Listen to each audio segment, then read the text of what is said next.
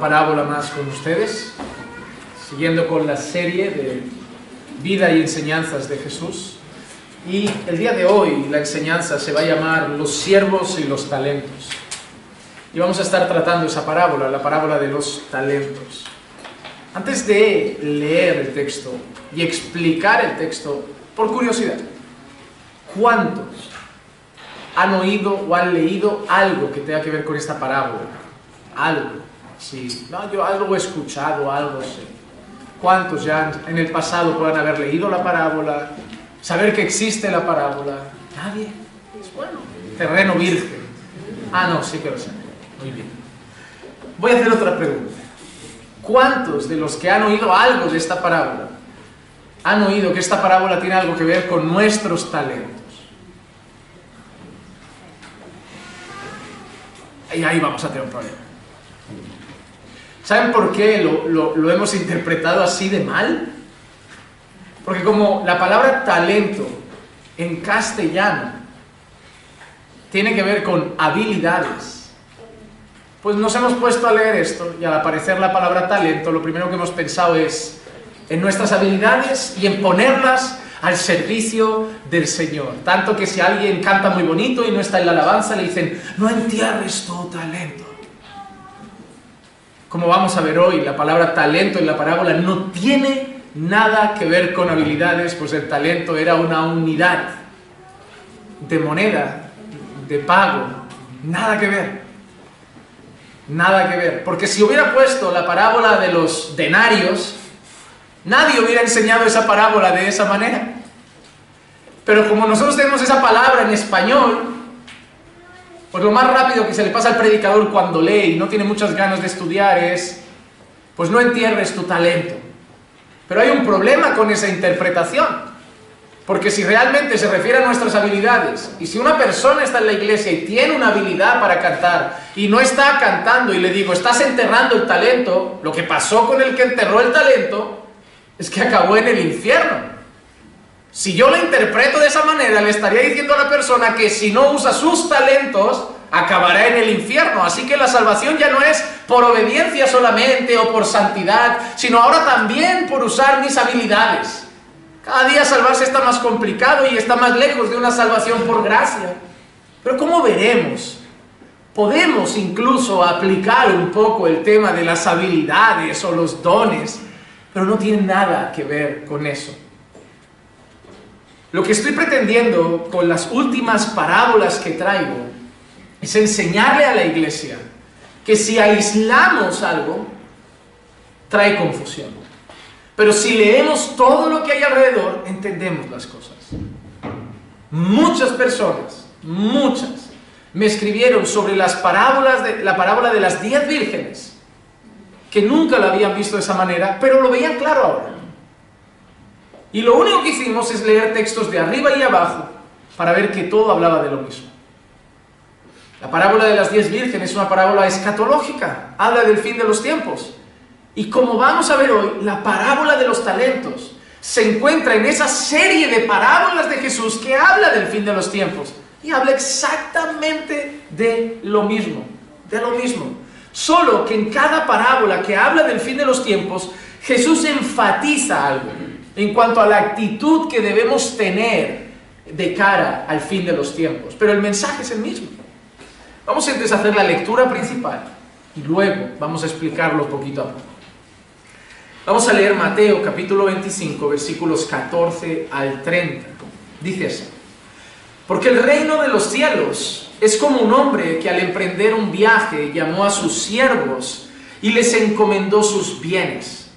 Y a uno le dio cinco talentos, a otro dos y a otro uno, a cada uno conforme a su capacidad, y se fue de viaje. El que había recibido los cinco talentos enseguida fue y negoció con ellos y ganó otros cinco talentos. Asimismo, el que había recibido los dos talentos ganó otros dos. Pero el que había recibido uno fue y cavó en la tierra y escondió el dinero de su señor. Después de mucho tiempo vino el señor de aquellos siervos y arregló cuentas con ellos. Y llegando el que había recibido los cinco talentos, trajo otros cinco talentos diciendo, Señor, me entregaste cinco talentos, mira, he ganado otros cinco talentos. Su Señor le dijo, bien, siervo bueno y fiel, en lo poco fuiste fiel, sobre mucho te pondré, entra en el gozo de tu Señor. Llegando también el de los dos talentos, dijo, Señor, me entregaste dos talentos, mira, he ganado otros dos talentos. Su señor le dijo, bien, siervo bueno y fiel, en lo poco fuiste fiel, sobre mucho te pondré, entra en el gozo de tu señor. Pero llegando también el que había recibido un talento, dijo, Señor, yo sabía que eres un hombre duro, que ciegas donde no sembraste y recoges donde no esparciste, y tuve miedo y fui y escondí tu talento en la tierra. Mira, aquí tienes lo que es tuyo. Pero su señor respondió y le dijo, siervo malo y perezoso, sabías que ciego donde no sembré y que recojo donde no esparcí. Debías entonces haber puesto mi dinero en el banco y al llegar yo hubiera recibido mi dinero con intereses. Por tanto, quitadle el talento y dárselo al que tiene los diez talentos. Porque a todo el que tiene, más se le dará y tendrá en abundancia. Pero al que no tiene, aún lo que tiene, se le quitará. Y al siervo inútil, echadlo en las tinieblas de afuera. Allí será el llanto y el crujir de dientes. Vamos primero, para entender esta parábola, a entender dónde está Jesús. El contexto es fundamental para entender las palabras de Jesús. Si no sabemos de qué está hablando Jesús, en qué momento de su vida está hablando, a quién se está dirigiendo, no podremos entender perfectamente lo que Jesús quiere comunicar. Si nosotros leemos todas las palabras que van envuelta a esta parábola, todo el discurso de Jesús que envuelve esta parábola, incluida esta parábola, nos encontramos con el sermón más escatológico de Jesús. Y cuando digo escatológico me refiero al sermón de Jesús que está enfocado en los últimos tiempos, en cómo será la venida del Hijo del Hombre, en cómo será su regreso glorioso, en las cosas que pasarán al fin de los tiempos. Jesús está enfocando los ojos de sus discípulos para lo que vendrá al final. Entre otras cosas, él habla, por ejemplo, de la destrucción del templo de Jerusalén, que curiosamente pasa en el año 70 después de Cristo. Mateo 24, 1 y 2 dice así. Cuando salió Jesús del templo y se iba, se le acercaron sus discípulos para mostrarle los edificios del templo. Mas respondiendo él les dijo, ¿veis todo esto? En verdad os digo que no quedará aquí piedra sobre piedra que no sea derribada. Los discípulos le estaban enseñando a Jesús el templo. Mira Jesús el templo, mira qué maravilloso templo tenemos. Jesús mira las piedras, mira a los discípulos y Jesús les dice, ¿veis todo esto? No va a quedar piedra sobre piedra. En el año 70 después de Cristo, todo ese edificio cae al suelo. En el año 70 después de Cristo, todo ese edificio queda completamente derrumbado, destrozado. Pero no solo anunció la destrucción del templo de Jerusalén, anunció la persecución que sufrirían sus discípulos, anunció los dolores que sufrirían sus discípulos por causa de la fe en Cristo.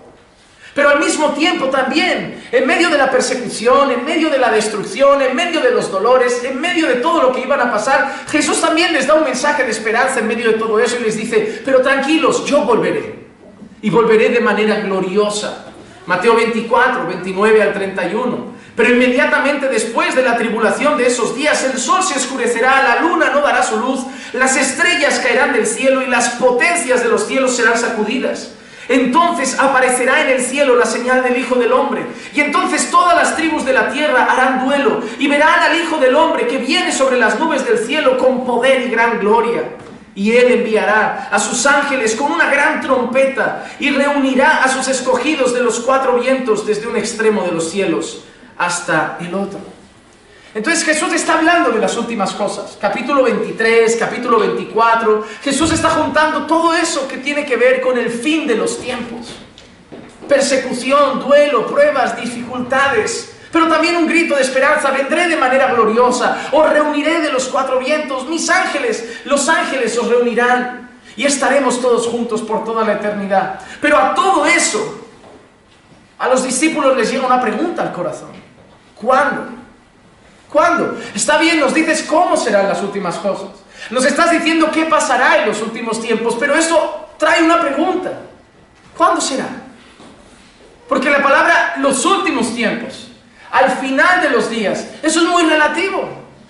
Eso puede ser el año 100 para ellos. Eso puede ser el 200, el 300, el 400 y así seguimos hasta hoy. En el año 2020. Ellos querían saber cuándo. Y para hablar del cuándo, Jesús también usa parábolas. Por ejemplo, Jesús usa la parábola de la higuera en Mateo 23 del 32 al 35. Jesús también, por ejemplo, habla de que será como en los días de Noé. ¿Les suena esa expresión? Como en los días de Noé. Eso lo dice en Mateo 24 del 36 al 44. Y en ese texto que habla que será como en los días de Noé, Jesús da una respuesta contundente en cuanto a la pregunta de él, ¿cuándo serán estas cosas? Mateo 24, 36 Jesús dice, pero de aquel día y hora nadie sabe. Nadie sabe. Ningún rabino judío, ningún erudito evangélico, ningún cura católico, ni el mejor de los mormones. Nadie sabe. Nadie sabe. Hermano, déjame decirte algo. Si tú ves un solo predicador en YouTube hablando del fin de los tiempos y haciendo cálculos, apaga ese vídeo y nunca lo escuches más. Es así de sencillo. Ah, pastor, pero es que hay uno muy bueno que... Quítalo. No es muy bueno si está intentando averiguar lo que Jesús dijo que nadie puede averiguar. ¿O acaso Jesús mintió? Mateo 24, 36, pero de aquel día y hora nadie sabe, ni siquiera los ángeles del cielo, ni el Hijo, sino solo el Padre, solo el Padre. Entonces, está hablando del fin de los tiempos. Mateo 23, Mateo 24, varias parábolas, y deja claro una cosa en cuanto al cuándo. No lo sé, no lo sabe nadie, ni los ángeles, ni el Hijo, solo el Padre. Así que el cuándo nos debe preocupar. No entiendo por qué en medio del coronavirus y de todo hay tanta preocupación de el cuándo vendrá Jesús. No lo sabemos. No lo sabemos. Sí, cuando vemos el coronavirus, cuando vemos guerras, cuando vemos apostasía en la iglesia, cuando vemos la maldad y la corrupción moral de este mundo, lo único que sabemos es que debe estar cerca. Pero el cuándo no. El cuándo no lo sabemos. Pero ahí aparece otra pregunta. Vale, ¿sabemos cómo va a ser el fin de los tiempos?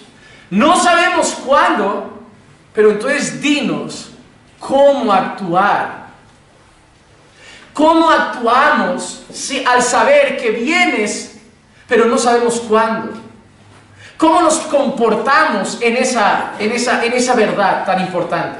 ¿Cómo nos comportamos como tu pueblo, sabiendo que vienes, pero sin saber cuándo? ¿Cómo actuamos ante eso? nos echamos en una hamaca, nos ponemos a dormir, dejamos el trabajo porque puede ser en cualquier momento. Eso lo hicieron algunos creyentes. Había un grupo de creyentes que estaban tan convencidos de que iba a venir ya el Señor que dejaron sus trabajos y son amonestados por eso. Son amonestados por eso. Entonces hay otra pregunta, el cómo actuamos ante esa incertidumbre. Y Jesús usa parábolas, parábolas para hablar de cómo debemos actuar ante la venida del Señor, que no sabemos cuándo será. Por ejemplo, Mateo 24, 44. Por eso también vosotros estad preparados, porque a la hora que no pensáis vendrá el Hijo del Hombre. La primera cosa que, que nos indica, debemos estar preparados y velando. No sabéis cuándo va a ser. No sabéis nada, ni el mes, ni el día, ni el año, pero tenéis que actuar de esta forma, preparados y velando. Debéis estar velando, debéis estar listos para ese día.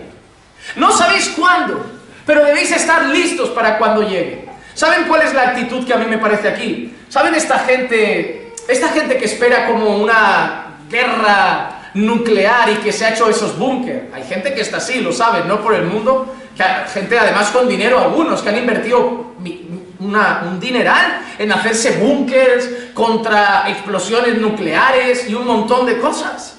¿Esa gente está en el búnker ahora? No. ¿Sabe cuándo va a haber la explosión? No. A lo mejor ni la vive. Pero ellos en el búnker tienen provisiones, tienen ropa, tienen alimento enlatado para no sé cuántos años, tienen medicinas, tienen un montón de cosas. ¿Y cómo están? Con eso preparado.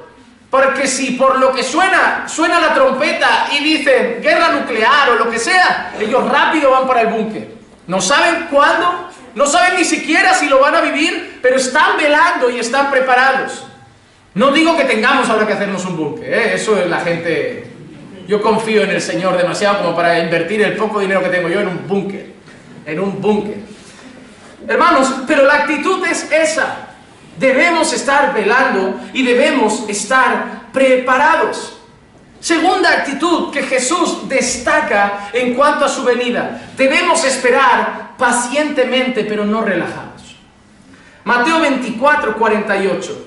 Pero si aquel siervo es malo y dice en su corazón, mi Señor, tardará.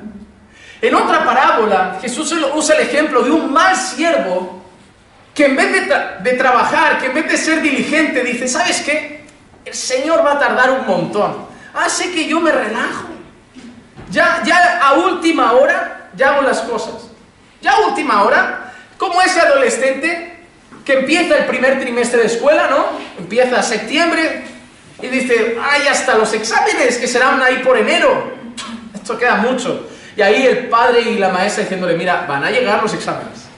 Estudia, ve repasando y él, tranquilo, yo, yo, ya me pondré, ya me pondré. Y se relaja, se pone los videojuegos, se pone en lo esto. Y cuando llega el día del examen, ese estudiante como está, loco, tomando café, trasnochando porque quiere retener en, tres días lo que no ha estado repasando en tres meses. Porque él pensaba, ¿sabes qué? Los, los, exámenes tardarán. Y cuando te das cuenta, parpadeas y ya están aquí. El siervo malo que presenta el Señor en esa parábola es un siervo que pensaba así. ¿Sabes qué? Yo sé que tengo que hacer unas cosas antes de que venga el Señor, pero sé que va a tardar mucho, así que me lo tomo relajadamente. Con esa expresión, mi Señor tardará. ¿Qué quería enseñar Jesús con eso? En la primera que hemos dicho, estar velando y preparados. En la segunda, no estar relajados. No estar relajados.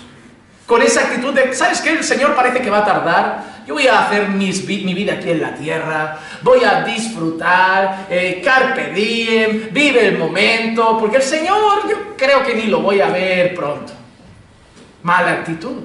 El Señor quiere que esperemos pacientemente y no relajados. En otra parábola nos dio otra indicación de cómo esperar su venida. Mateo 25, 4.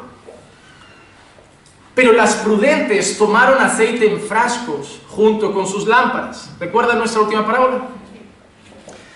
El versículo 9 dice, pero las prudentes respondieron diciendo, no, no sea que no haya suficiente para nosotras y para vosotras, id más bien a los que venden y comprad para vosotras.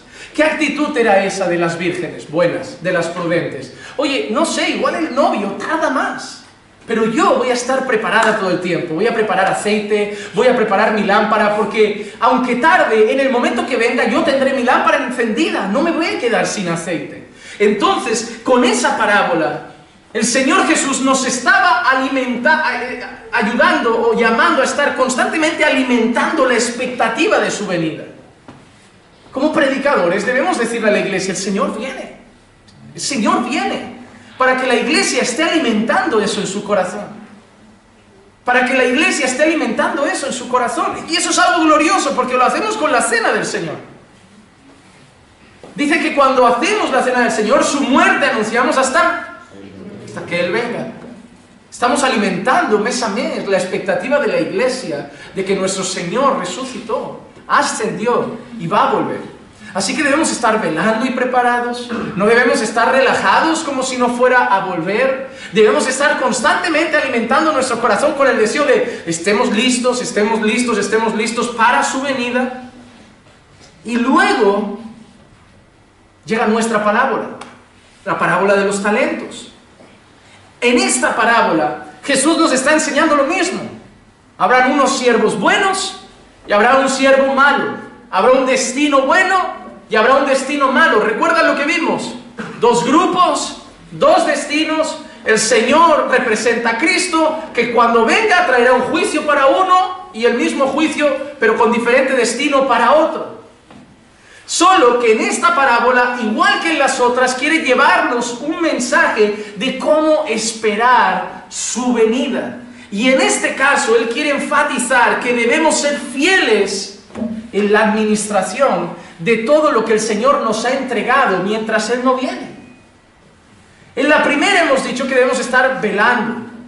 En la segunda hemos dicho que no debemos estar con actitud relajada. En la tercera hemos dicho que debemos estar constantemente alimentando la esperanza de su venida. Y en esta veremos que mientras Él no viene, nos ha dado cosas. Nos ha dado cosas. Él no nos ha plantado aquí y ha dicho, ahora quédate aquí como una roca, esperando que yo vuelva. No, nos ha dado una vida. Nos ha dado una vida. Y de esa vida nos ha hecho mayordomos. Para que la administremos para su gloria. Y es lo que vamos a ver en esta parábola. El deseo de Dios de vivir en esta vida, usando la vida, los talentos que nos ha dado, para que dé fruto, para cuando el Señor venga. Haber vivido no sea en vano. Eso es lo que vamos a ver. Mateo 25, 14, porque el reino de los cielos es como un hombre que al emprender un viaje llamó a sus siervos y les encomendó sus bienes. El versículo 16, el que había recibido los cinco talentos enseguida fue y negoció con ellos y ganó otros cinco talentos. Entonces ahora, viendo ese contexto, ¿han entendido el contexto? Fin de los tiempos, cómo debemos actuar. Vamos a analizar algunos detalles de esta parábola en concreto. La primera, nos habla de un Señor, un Señor que emprende un viaje. ¿A quién representa el Señor? A Cristo. Ahí no hay, no hay duda alguna. Representa a Cristo. Tenemos un Señor que emprende un largo viaje y decide dar a sus siervos, a sus siervos, sus bienes para que los cuiden. La palabra siervos ahí, original, no es siervo. ¿Alguien cree saber cuál es? Esclavos. Esclavos. La palabra en ese contexto es esclavos. Pero yo necesito que cuando ustedes lean la palabra esclavo en la Biblia, siervo en la Biblia muchas veces aparece como esclavo, la palabra que a veces se usa refiriéndose a Cristo como un siervo es esclavo, la palabra que se refiere muchas veces a los siervos de Cristo es esclavos de Cristo. Pero el problema que tenemos nosotros, al igual que con la palabra talentos, que nos hace pensar en habilidades, cuando aquí no es habilidad, la palabra esclavo para nosotros rápidamente, normalmente nos viene a la, a la cabeza series como raíces. E, e, esa gente eh, afroamericana en los campos de algodón, con un señor con un látigo violando a las esclavas, poniendo en un poste al esclavo, dándoles latigazos hasta morir. Eso no era esos esclavos. Hermanos, acaba de darle a sus esclavos durante un viaje todo su dinero. ¿Crees que se refiere a la misma esclavitud de ahí? No es el mismo concepto. Mira, para que veas para que veas que el concepto de esclavitud era muy diferente, habían esclavos que hasta querían estar voluntariamente esclavos. Habían esclavos que decidían seguir esclavizados a su Señor porque lo amaban. Y eso nos hace pensar que no es el típico esclavo que hemos visto en todas las películas americanas. Éxodo 21 del 1 al 11, si usted lo lee, verá las leyes que regulaban la esclavitud. Pero yo quiero destacar dos versículos, el 5 y el 6. Pero si el siervo insiste, y la palabra siervo es esclavo, si el esclavo insiste diciendo, amo a mi Señor, a mi mujer y a mis hijos, no saldré libre. Habían esclavos que tenían hijos, familia, mientras servían como esclavos.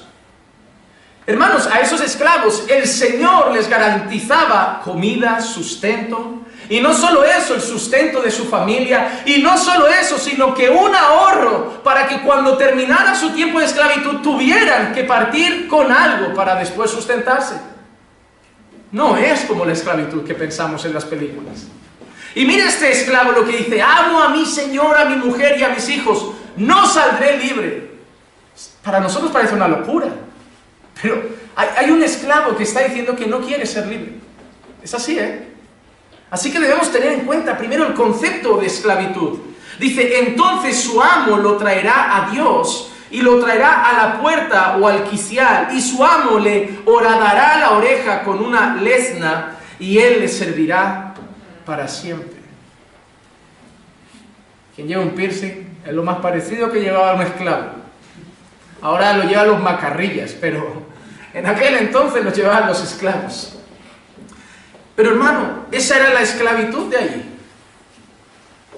Ese hombre, ese señor que tiene muchísimo dinero, muchísimo millonario, le da a sus esclavos su dinero para que lo administren. Así que primero, quiero que de su cabeza el concepto de esclavo sea diferente al que tenemos siempre. Tenemos que entender el contexto para no tener una idea equivocada de lo que el Señor enseña. Segundo lugar, la otra palabra que aparece, lo que Él le da a sus esclavos son talentos. Y como he dicho, tenemos el gran error de pensar en habilidades, porque la palabra talento en español es habilidad. Hace poco murió una persona que tenía mucho talento para el fútbol. Sí, no Sabemos cómo condujo su vida. Y sabemos que condujo con mucho talento la pelota. Ojalá hubiera conducido con mucho talento su vida. Ese es el ejemplo también de que talento sin Cristo no sirve.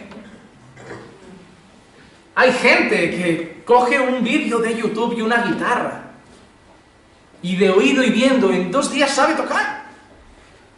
Y lo hacen con mucho talento.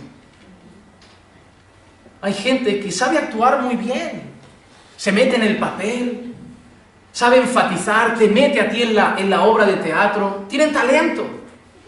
Pero eso no es el talento del que habla la escritura. ¿Recuerdan aquella parábola de la que hablamos y que hablamos de una palabra que era denario? ¿Qué era el denario para los que lo recuerdan? ¿Quién hace un poco de memoria? El pago de un día de trabajo. Pues para hacer cálculos rápido, aproximadamente un talento, un talento eran 6.000 denarios. Un talento eran 6.000 días de trabajo. Aproximadamente un talento equivalía a 16 años de trabajo.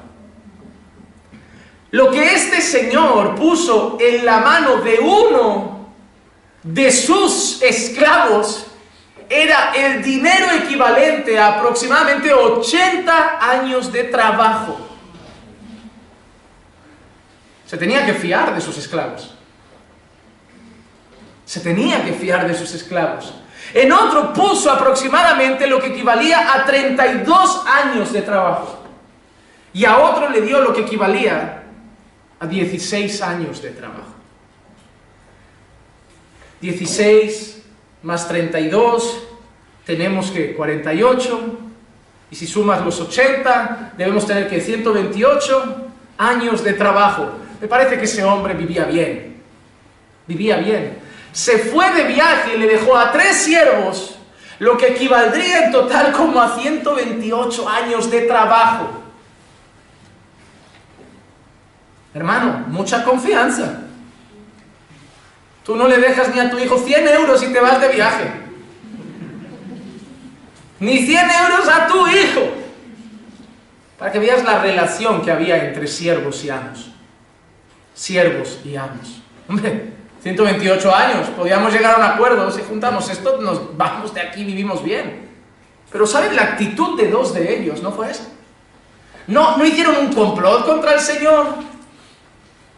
No lo metieron en una caja. Dos de ellos actuaron de una manera muy, muy peculiar. Mateo 24, 16 y 17 dice, el que había recibido los cinco talentos enseguida enseguida, al instante, algunas traducciones ponen al instante, fue y negoció con ellos y ganó otros cinco talentos. Ese hombre tiene tres esclavos, es millonario y cuando vuelva es más millonario.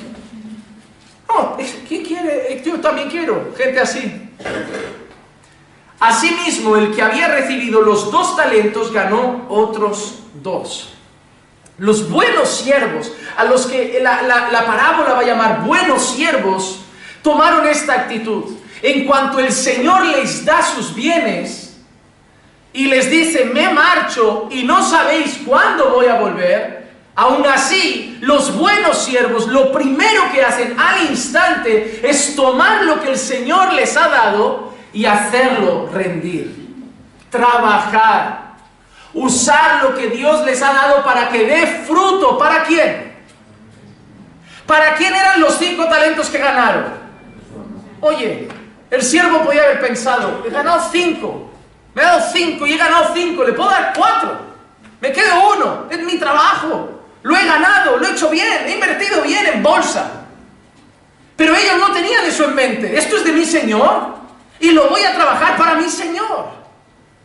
Esto me lo ha dado mi Señor y para mi Señor va a ser. Nada de lo que tengo es mío. Nada de lo que tengo me pertenece. Nada de lo que tengo es para mi propio beneficio. Nada de lo que tengo es para mi propio disfrute. Todo lo que tengo me lo ha dado mi Señor y lo voy a usar para darle todavía más a mi Señor. Que empiecen a pensar en su vida. En su vida.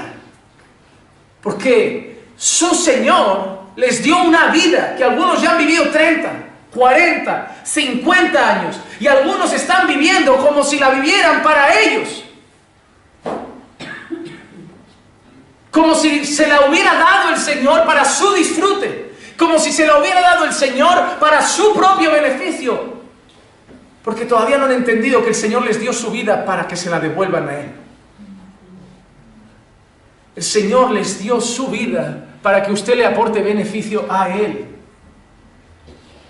El Señor los alimenta, los sustenta, los cuida para recibir beneficios para su gloria. Yo tengo un corral de gallinas. Quien les da de comer no son ellas, soy yo. Quien les pone el agua, soy yo. Quien cuida el corral, soy yo. Pero quien se lleva los huevos, soy yo. Yo soy el Señor de las gallinas. Y si una gallina no da huevos y los esconde bajo tierra, esa va a ir a donde está el lloro y el crujir de dientes. O al estómago, lo que llegue primero. Pero el buen siervo recibió de su Señor sus bienes y los quiso usar para su Señor. Pero tenemos otro siervo. Dos siervos hicieron eso, pero otro siervo no, cogió los bienes. ¿Qué es lo que tenían que hacer los siervos mientras el Señor viajaba? Cuidar sus bienes. ¿Y saben qué hizo el otro? Cogió los bienes, el talento que le dio, cavó un hoyo, eso no es raro, ¿eh? En aquel entonces era muy normal. Era muy normal cavar hoyos para encontrar, para, para, para esconder dinero. Incluso verán más parábolas de Jesús que hablan de hombres que estaban trabajando en campo y de golpe encuentran un tesoro. Era muy normal. Yo creo que de ahí Pablo Escobar aprendió a enterrar dinero. Pero eso era normal. Él cogió el talento, cavó un hoyo eh, y lo metió ahí. ¿Saben qué estaba haciendo ese siervo hasta que venía el Señor? Nada. Porque lo único que tenía que hacer era administrar el talento. Pero al día siguiente o el mismo día, cada un hoyo lo guarda y se echó en la hamaca. ¿Qué estaban haciendo los otros dos?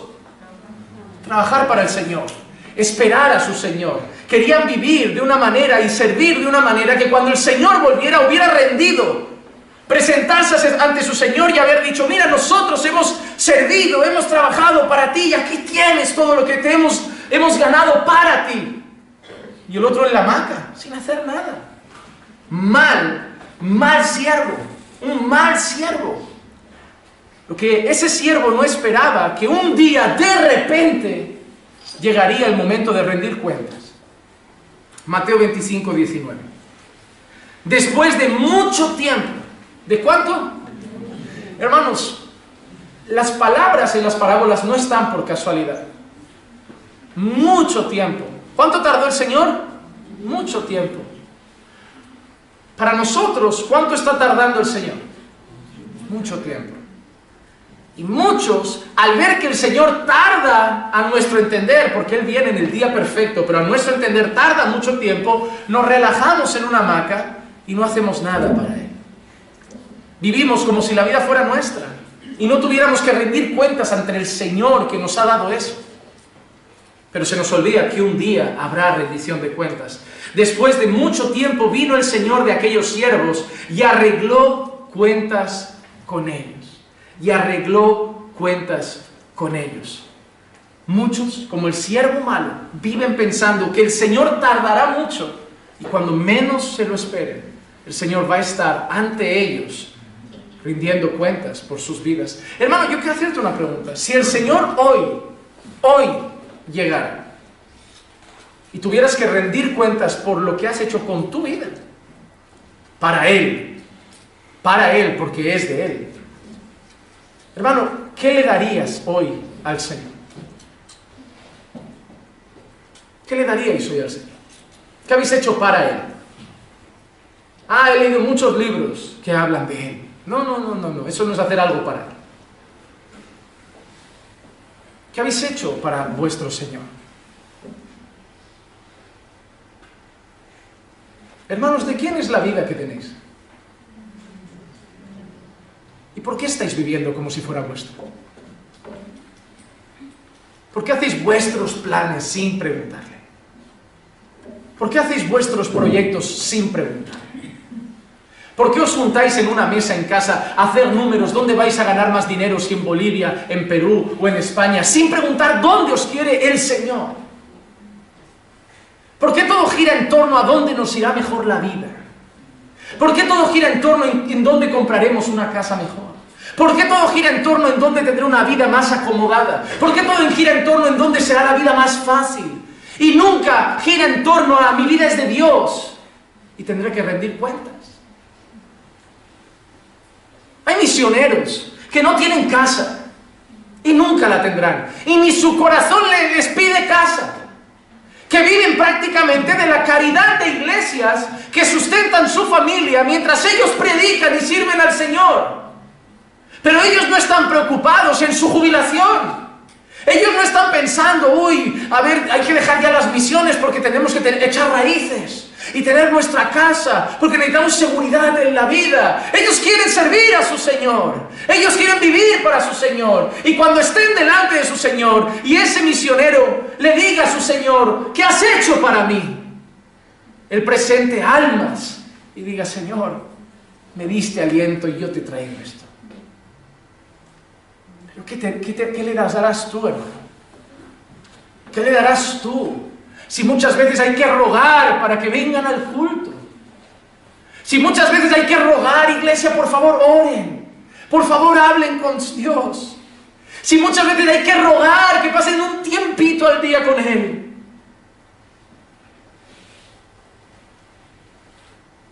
Pero no hay que rogarles para que vean la tele. Pero no hay que rogarles para que estén con los teléfonos. Pero no hay que rogarles para que salgan con los amigos. Pero no hay que rogarles para las cosas que a ustedes les apetece. Esta parábola a mí me enseña que Dios nos dio talentos. Y talentos no es habilidades, que también nos las ha dado. Él a la iglesia le ha dotado de dones. ¿Para qué ha dado dones a la iglesia? Para su gloria. Pastor, el Señor me ha dotado de una voz. ¿Para qué? ¿Para que grabes un CD? ¿Para hacerte famosa y hacer conciertos por las naciones al que llames adorar, pero en el fondo es artisteo? No, es para su gloria. Ah, pastor, el Señor usa ese hermano para que predica también, es para Él. Para la iglesia, para edificación de los santos, pero para su gloria. Pastor, hay una hermana que es súper servicial para él. Pastor, ¿y mis hijos? Para Él. Pastor, ¿y para qué me casé? Para Él. Ni para ser feliz, ni para tener sexo a diario, ni para tener a alguien que te cocine. Para Él. Para ya no servirle solo, servirle juntos, pero para su gloria. Y si estás casado, ahora cambio la pregunta. ¿Qué está haciendo tu matrimonio para Él? Ah, pastor, yo no tengo ningún talento. Para ir al hospital a visitar a un enfermo no se necesita talento. Para ayudar a un mendigo en la calle no se necesita talento. Para visitar a un hermano que sufre, afligido, no se necesita talento. Para abrazar a un hermano que está desconsolado no se necesita talento. Pero muchos somos como el siervo malo. Y solo pondremos excusas. Es que, Señor, eh, mi hijo era tan problemático que no me quedaba tiempo. Es que, Señor, eh, si lo hubiera sabido no me caso, porque cuando yo estaba solo yo te servía, pero caso... Ese, ese hombre también puso excusas. Pero que Dios nos dé ser como esos dos otros hombres. Mateo 25, 20. Y llegando el que había recibido los cinco talentos, trajo otros cinco talentos diciendo, Señor, me entregaste cinco talentos, mira, he ganado otros cinco talentos. Mateo 25, 22. Llegando también el de dos talentos, dijo, Señor, me entregaste dos talentos, mira, he ganado otros dos talentos. ¿Sabes qué es lo más hermoso que tengo cuando me encuentre con Dios? El poder mirarlo y decir, Señor, creo que he sido un siervo de confianza. Señor, creo que no malgasté mi vida. Sí, Señor, malgasté los años que no te conocí, pero cuando te conocí, mi vida rindió para ti. Ah, pero usted, usted predica mucho. Esta semana cinco días tiene de predicación. Sí, cada uno hace algo. Cada uno hace algo. Pero es que a, todos no nos ha dado lo mismo. Dice que les dio a cada uno conforme a su capacidad. A mí me ha permitido esto. Y lo pongo a su servicio. ¿Yo creen que soy propiedad de caminando por fe? Porque caminando por fe me paga un salario. Yo ayer compartí con otra iglesia, este viernes comparto con otro grupo. Yo no soy propiedad de Caminando por Fe. Caminando por Fe me provee para que pueda seguir sirviendo al Señor, principalmente aquí. Pero donde se necesite, lo serviré. Soy propiedad de Dios. Nunca voy a decir que soy propiedad de Caminando por Fe. Amo Caminando por Fe. Mi familia está aquí, es mi hogar y me siento en casa y daré mis días y mi sudor por servir, pastorear y guiar, guiar esta iglesia. Pero los otros ratos también están al servicio del Señor. También están. Por eso en lo que podemos ayudamos a puntos de misión fuera de España. Por eso en lo que podemos, mire pastor, somos la iglesia de tal sitio. ¿Puede compartir una palabra? Puedo. Ah, pero ya se acabó con la iglesia. Date un día libre. Tengo que servirle. Él me ha dotado de una capacidad, Él me ha dado unos dones y los tengo para Él. ¿Y tú cuándo descansarás? Cuando me dé un infarto. Cuando esté con Él. Tengo toda la eternidad para, para tener un eterno descanso.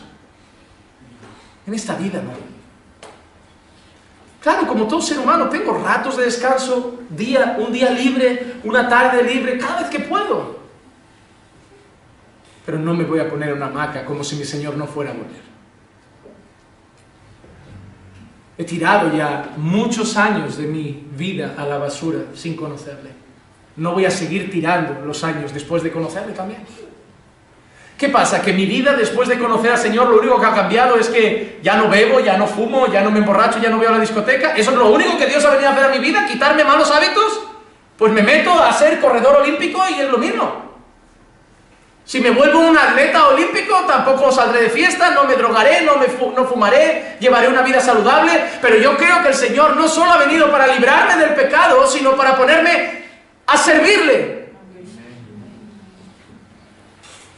Nos encanta decir que Dios ha venido a traernos vida y vida en abundancia y creemos que la vida en abundancia es todo para mí. Riquezas, alegría, gozo. Todo el mundo le dice, porque el Señor te va a dar paz, porque el Señor te va a dar gozo, porque el Señor tiene bendiciones. Y es verdad, pero ¿y tú qué tienes? Madre mía, la iglesia hoy es un lugar donde parece que venimos solo con las manos así, a que Dios nos dé. Cuando deberíamos traer las manos así, a darle a Él. Hermano, nuestra vida no está hecha para recibir solamente, sino para ofrecerle.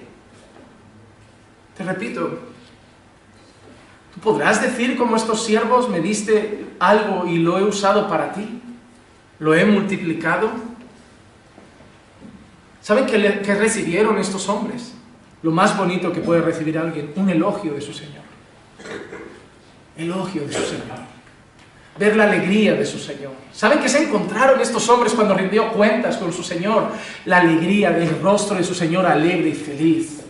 Mira lo que le dice Mateo 25, 21. Su Señor le dijo, bien, siervo bueno y fiel, en lo poco fuiste fiel, sobre mucho te pondré, entra en el gozo de tu Señor. ¿A quién le dice eso? ¿Al que recibió cuántos talentos? Cinco. Pero luego mira lo que le dice al que recibió dos y también los multiplicó en el versículo 23. Su Señor le dijo, bien siervo bueno y fiel, en lo poco fuiste fiel, sobre mucho te pondré, entra en el gozo de tu Señor. ¿Cuántos talentos le, devuelve el primer siervo? ¿No le devuelve cinco? Ah, matemática, esa no era avanzada, ¿eh? esa era matemática a nivel usuario. Le devuelve diez. ¿Y cuánto le devuelve el segundo? Ok, cuatro. ¿El primero cuántos más les ha devuelto? Seis más. Le ha hecho dos. Le, devolvió el primero seis más que el segundo. Pero ¿qué le dijo al primero? Buen siervo y fiel. En lo poco has sido fiel, en lo mucho te pondré. Entra en el gozo de tu Señor. ¿Qué le dijo al segundo? Lo mismo. Y nadie miró al lado como diciendo, pero si yo te he dado diez. Y el otro, yo te he dado cuatro. No se estaban echando en cara, porque el Señor no estaba premiando la cantidad. El Señor estaba premiando la lealtad. El Señor estaba premiando la fidelidad. Hay gente, ¿tú te crees que yo le voy a entregar al Señor lo que le entregó el apóstol Pablo? Al lado del apóstol Pablo yo parezco el que enterró el talento. Señor, iglesias en Tesalónica, iglesias en Filipos, iglesias en Éfeso, iglesias en Galacia. Aquí tienes un puñado de ancianos, aquí tienes diáconos, aquí tienes esto, aquí tienes almas redimidas, almas liberadas, aquí tienes... ¿Y tú qué tienes, Juan Manuel? Que tengo caminando por fe. En casa y caminando por fe. Pero el Señor no me pide más. Porque a Pablo lo puso en todo eso. Y a mí me puso aquí. Por eso, cuando el Señor se encuentra a Pablo, buen siervo y fiel, en lo poco ha sido fiel, en lo mucho te pondré. Cuando se encuentra Juan Manuel, buen siervo y fiel, en lo poco ha sido fiel, en lo mucho te pondré. Porque yo le di a Pablo conforme a su capacidad. Y yo te he dado a ti conforme a tu capacidad. Pero lo importante es que los dos, de lo que os he dado, lo habéis hecho. A ti Dios no te va a pedir lo del pastor Juan Manuel, o lo del pastor Paul Washer, o lo del pastor MacArthur, o lo de la hermana que canta y, hace esto, y el hermano que evangeliza, pero el, Señor te va a pedir algo. No es para que nos comparemos, pero sí para que seamos fieles en lo que nosotros sí tenemos.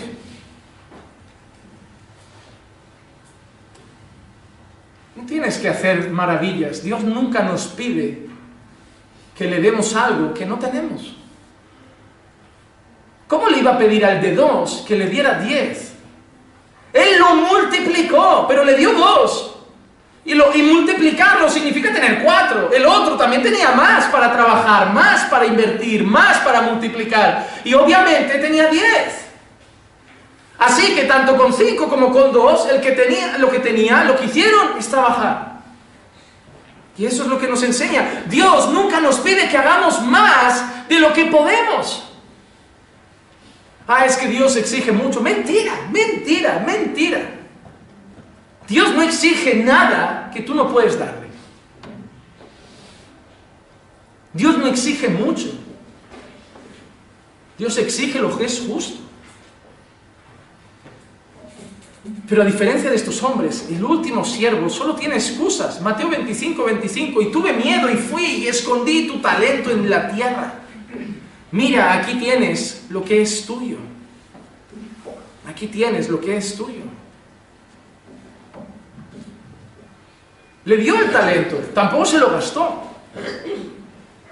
Aparentemente no hizo nada malo. Le devolvió el talento, pero lo importante no es que no hizo algo malo, es que no hizo nada bueno. Lo importante es la motivación de su corazón. Solo tenía excusas porque en el fondo no quería hacer nada para su Señor. Quería vivir su propia vida. Quería tumbarse en una hamaca y vivir para Él, sin preocuparse en su Señor, sin trabajar para su Señor, trabajando para sí mismo y viviendo para sí mismo. Incluso es tan sucio y miserable que llega hasta a culpar al Señor, en cierta manera. El versículo 24 dice, pero llegando también el que había recibido un talento, dice, Señor, yo sabía que eres un hombre duro, que ciegas donde no sembraste y recoges donde no esparciste. Es tan miserable que encima culpa al Señor, en cierta forma culpa al Señor. Y le dice, ¿sabes por qué no lo he hecho? Porque yo sé que eres duro, sé que eres malo, que es, mm, entonces lo he escondido porque tenía miedo de ti. Excusas para al final no hacer nada para su Señor. Y a diferencia de los otros que reciben el elogio y el premio de su Señor, este no. El versículo 28, a este siervo le quitan lo que le habían confiado. Por tanto, quitarle el talento y dárselo al que tiene los diez talentos. ¿Cuántos tiene ahora ese? 11. Están bien de matemáticas. ¿eh? Mañana empezamos con multiplicaciones. Pero esos siervos recibieron unas palabras preciosas que espero que tú y yo recibamos unas similares. Buen siervo y fiel, en lo poco has sido fiel, en lo mucho te pondré. ¿Saben qué? Hay mucha gente que la parte más bonita creen que es esa. En lo mucho te pondré. Mira si somos egoístas. Mira la codicia del ser humano que lo que más le gusta de la frase es me va a poner en lo mucho. Pero lo más bonito de esa frase es lo que viene después. Entra en el gozo de tu Señor. Lo que le está diciendo a ese siervo literalmente es, te di cinco y ahora vas a reinar y gobernar sobre más. Pero el premio más grande es que ahora estás bajo el gozo de tu Señor. Hermano, ¿sabes qué? Hay mucha gente cuando habla de la eternidad le gusta usar unas palabras que yo no sé si... Yo no soy de los que entienden eso literal.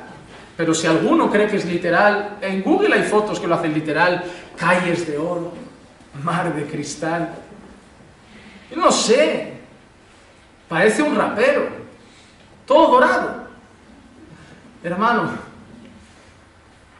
yo es que no creo que la eternidad sea en un paraíso nuevo, sino una nueva tierra. Y que eso está hablando de la grandeza y el esplendor de ese lugar glorioso, sin pecado y sin caída en el que vamos a estar. Pero hay gente que solo habla de eso, ¿no? Vamos a tener calles de oro, mar de cristal, el Señor nos pondrá sobre mucho, o no han oído esta, nos esperan mansiones celestiales. Así que no te preocupes por vivir pagando una habitación, porque viviremos en moradas celestiales, en mansiones celestiales. Madre mía, parece que corremos detrás de Dios por una mansión en Miami. ¿Qué os pensáis? ¿De verdad os pensáis que en la eternidad todos vais a tener un duplex? Que eternidad vais a tener un chalet con piscina, a los cuatro vientos, un mayordomo, escaleras de lujo como las casas de donde vivía el príncipe de Bel Air. Will Smith ahí en, en Bel Air, con el tío Philip Banks. ¿Qué, qué corazón tan rastrero, el que solo sigue a Cristo esperando mansiones Lo más glorioso que nos espera en la eternidad es el gozo de nuestro Señor. Si a mí me dice hoy el Señor, Juanma, ¿sabes qué? En la eternidad vamos a vivir todos en cabañas. Señor, vamos a vivir contigo. Cabañas. No, pero Juanma, nada de estas del decalón guapas, ¿eh? Te hablo de enramadas, cabañas de poner cuatro palos y cuando llueve nos mojamos. Es contigo. Que así sea. Ya, pero Juanma, que ahí no va a haber tiendas de ropa. Vamos a ir todos con, una especie de túnica así de trapo. Es contigo. Que así sea. Y sacaron los zapatos bonitos de, de, de cuero. Vamos a ir en sandalias. Es contigo. Que así sea, porque el mayor premio del siervo no es el estar en mucho, el mayor premio del siervo es estar bajo el gozo de su Señor. Me da igual lo que me espere arriba, me da igual lo que me espere en la eternidad. No me como la cabeza con preguntas de cómo será la eternidad. Lo único que me trae gozo es saber que la eternidad es con mi Señor. Y me basta. Y la gente, Juan Manuel, ¿tú crees que habrán animales? Juan Manuel, ¿tú crees que... ¿Cómo será el suelo? Juan Manuel, ¿cómo crees que serán las paredes? ¿Cómo crees que será el cielo? ¿Cómo crees que será...? No sé, pero estará Dios. Estaré con mi Señor. Y no habrá pecado, y no habrán tentaciones, y ya no nos romperemos la cabeza para no tener que caer. Habrá paz, gozo, no habrá más lágrimas, no habrá más llanto, solo gozo y alegría eternamente con Cristo, en una adoración constante, en un culto constante. Me da igual si la calle es de oro o si es césped artificial, me da igual. Si Cristo está, es el paraíso. El paraíso no lo hacen las calles, el paraíso no lo hace la vegetación, no lo hacen los animales, no lo hacen los árboles. El paraíso es Cristo. El gozo nuestro es el gozo del Señor. No sobre mucho, pero pastor, ¿qué es el mucho? Porque claro, yo tengo mucho talento, entonces ese hermano que no ha usado su talento, a mí me han dado ahora otro talento. Y empiezan a hacer interpretaciones. Estoy flipando. Estoy, porque hay hermanos que empiezan a coger eso y decir, no, pues tú tienes mucho talento, pues si tú no usas tu talento, a él le darán el talento. ¿Y cuándo me darán el talento? ¿Cuándo? ¿Y para qué quiero yo mi talento en la eternidad? Entonces, ¿qué es? ¿Ahora? ¿Y, entonces cómo llega ese talento? ¿De golpe me ilumino y, me ponen el talento de un vago que no hace nada? No quiere decir eso. No está hablando de habilidades y talentos y que si tú no tocas el piano sabiendo tocar el piano, yo ahora además de predicar de golpe, wow, la unción del pianista y también tocar el piano y ahora tengo 11. No, no está hablando de eso. Está hablando de servir al Señor. Porque el que no vivió para el Señor y el que vivió para sí mismo, como esas vírgenes que no fueron prudentes y solo pensaron en ellas y no en el novio, como ese siervo malo que no sirvió y pensó en sí mismo, todos esos grupos acabaron de la misma manera, versículo 30, al siervo inútil, echado en las tinieblas de afuera, allí será el llanto y el crujir de, de dientes. ¿Y ese, ese destino cuál es? El infierno. Ese es el impío. Ah, pero pastor, ¿Dios le ha dado talentos al impío? Depende de lo que entiendas como talento. Te vuelvo a decir que no está hablando de dones. Pero ¿quién le ha dado la vida al impío? ¿Quién lo trajo al mundo? ¿Quién hace que late el corazón? ¿Quién lo despierta cada mañana? ¿Para quién debería vivir el impío? Pero ¿para quién está viviendo? ¿Rendirá cuentas? ¿Has vivido para ti, para tus deleites, para tus placeres? Cuando yo te di la vida, serás condenado. Pero vosotros habéis reconocido que el Señor os ha dado la vida y ahora la estáis viviendo para su gloria. Así que de nuevo vemos lo mismo, dos grupos, dos contrastes, dos grupos y dos destinos, como en otras parábolas. Mateo 24, 40 y 41, entonces estarán dos en el campo, uno será llevado y otro dejado. Dos mujeres estarán moliendo en el molino, una será llevada y otra será dejada. Mateo 13:30, dejad que ambos crezcan juntos hasta la siega y al tiempo de la siega diré a los segadores, recoged primero la cizaña y atadla en manojos para quemarla, pero el trigo recogedlo en mi granero. Dos grupos, dos destinos. Mateo 25, 31 y 32, pero cuando el Hijo del Hombre venga en su gloria y todos los ángeles con él, entonces sentará en el trono de su gloria y serán reunidas delante de él todas las naciones y separará a unos de otros como el pastor separa las ovejas de los cabritos. ¿Quiénes son los siervos buenos de la parábola? El pueblo de Dios, que está usando la vida que Dios le ha dado, los dones que Dios le ha dado, la habilidad que Dios le ha dado, el latir del corazón que Dios le ha dado para Él. Para Él. ¿Y quién es el otro siervo? Hay dos maneras de verlo. Por un lado, los impíos, que serán condenados. Pero por otro lado, yo siempre he pensado que las parábolas apuntan mucho a los cristianos nominales. Y cristiano nominal me refiero a cristianos solo de nombre. Porque las vírgenes insensatas estaban con las vírgenes, parecían vírgenes, habían hasta vestido de vírgenes, pero al final no eran de las que fueron recompensadas. Y este siervo estaba con los siervos buenos, trabajando al lado de los siervos buenos, pero al final fue castigado. Hay mucha gente que hoy está aquí que está con personas que sirven al Señor. ¿Saben cuando un padre ve algo bonito en los hijos y se le cae la baba? La expresión esa de, veo a mi hijo, ay, se me cae la baba cuando lo vi haciendo eso. Hoy me fui a por un café antes del culto. Y al volver, vi a un chico y dos chicas evangelizando a dos jóvenes en un banco. Eran de aquí.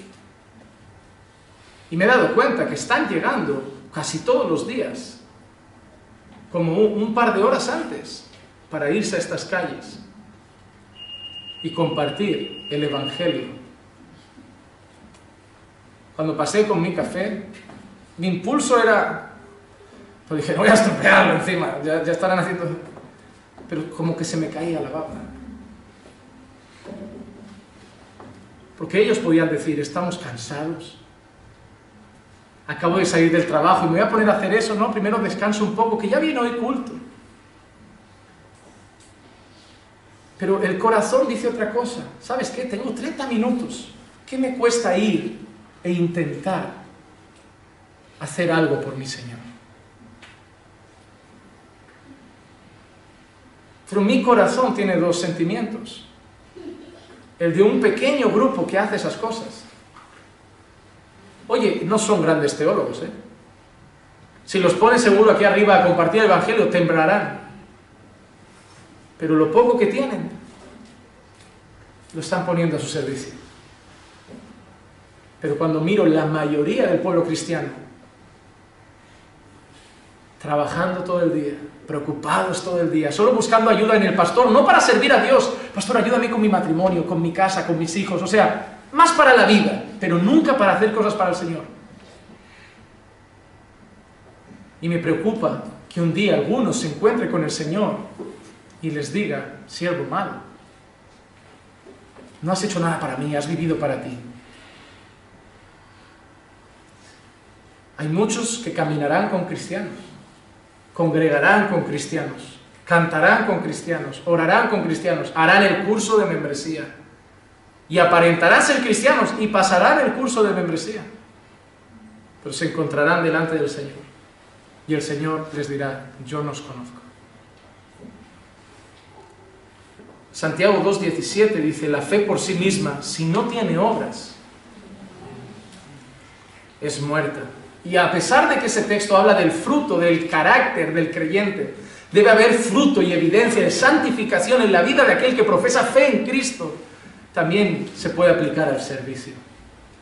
Hermano, solo os pido que si a alguien le vais a decir, Jesús es mi Señor, que al menos viváis demostrando que Él manda. Porque si no lo vais a hacer y vais a seguir pareciendo que vosotros sois vuestros señores, mejor no digáis nada. ¿Saben qué le dije una vez al Señor? Si yo digo que soy cristiano y voy a vivir de tal manera que avergüence tu nombre, mi profesión de fe, para que luego digan los cristianos son hipócritas y yo vaya en ese paquete, mejor no decir que soy cristiano, callarme y vivir mi fe a escondidas. Pero si voy a decir con mi boca, soy cristiano, soy pastor, soy creyente, la gente lo va a tener que notar. Mi familia va a tener que saber que Jesús es primero. Mis amigos van a tener que saber que Jesús es primero. Mis redes sociales van a saber que Jesús es mi rey. Mi Instagram sabrá que Jesús es mi rey, mi Facebook sabrá que Jesús es mi rey, mi YouTube sabrá que Jesús es mi rey, mi tiempo libre sabrá que Jesús es mi rey, en nuestra casa Jesús será el rey, en mi vida Jesús será el rey. Y cuando la gente me diga, tómate unos días libres, y yo les pregunte, ¿para qué? Y me digan, para ti, les diré, no, yo no vivo para mí, yo vivo para el Señor. Yo no quiero ser como esa gente que dice, quiero días libres, ¿para qué? ¿Para no hacer nada? ¿Para eso queremos días libres? Me hace mucha gracia. Hay gente que trabaja todo el año, no sirve al Señor y cuando se coge vacaciones para dormir ellos y volver al trabajo. Y ni en vacaciones sirven al Señor. A mí me preocupará el día que lleguen delante de Él. Porque congregar no es requisito para ser salvo. Congregamos porque nos da fuerzas, congregamos porque nos alentamos unos a otros, congregamos para edificarnos, pero congregar no lleva al cielo.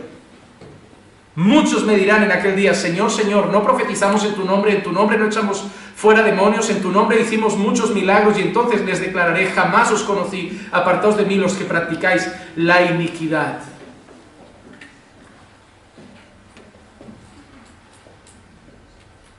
Hermano, yo no quiero que el Señor te diga eso cuando te encuentre. Yo no quiero que estés a sus pies diciendo, pero yo congregué en una iglesia de sana doctrina, pero yo iba a los cultos, pero yo tomaba notas en los estudios, yo aprendí un montón. Yo no quiero que el Señor os diga eso. Yo quiero que el Señor os diga, buen siervo y fiel, en lo poco has sido fiel, en lo mucho te pondré. Entra en el gozo de tu Señor. Yo quiero que el Señor se goce con tu vida, porque la vives para su gloria.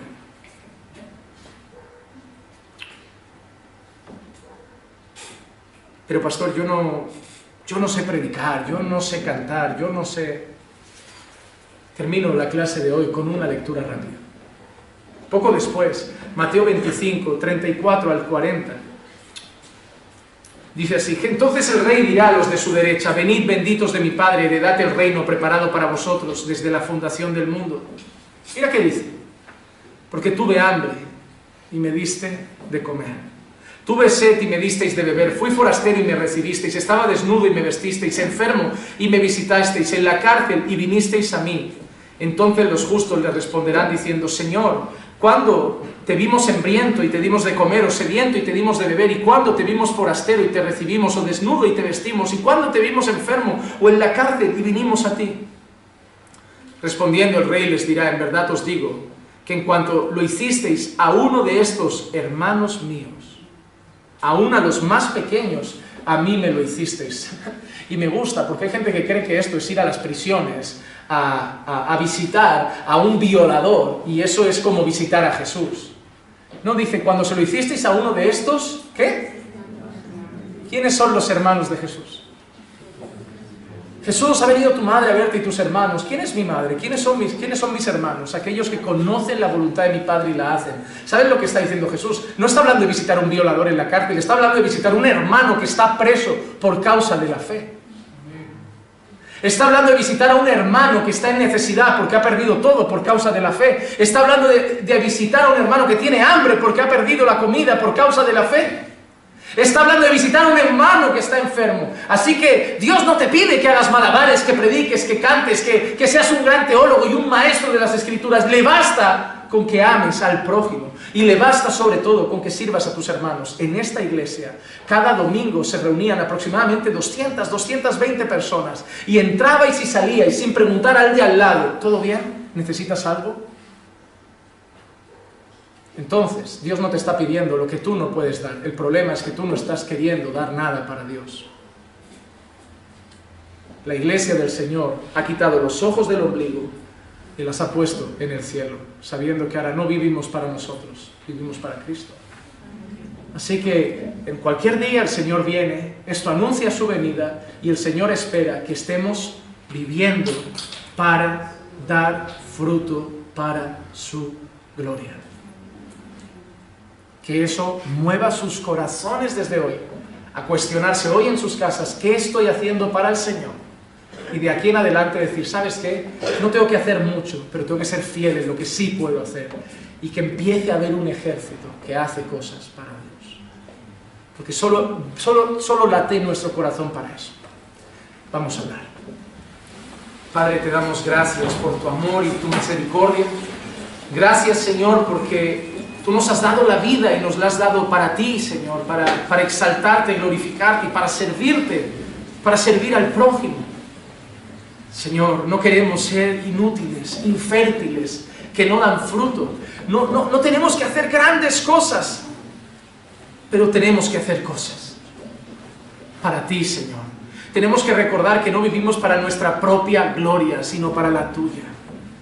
Señor, solo te pido que a pesar de mi torpeza, porque es un texto quizá difícil o porque había mucho que enseñar, que sirva para edificar a tu iglesia.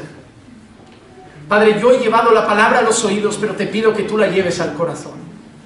Y que tu Santo Espíritu pueda obrar, al menos en los que son tuyos, para que puedan empezar a hacer algo para tu gloria, para ti, Señor. Señor, obra en tu iglesia hoy a través de tu palabra.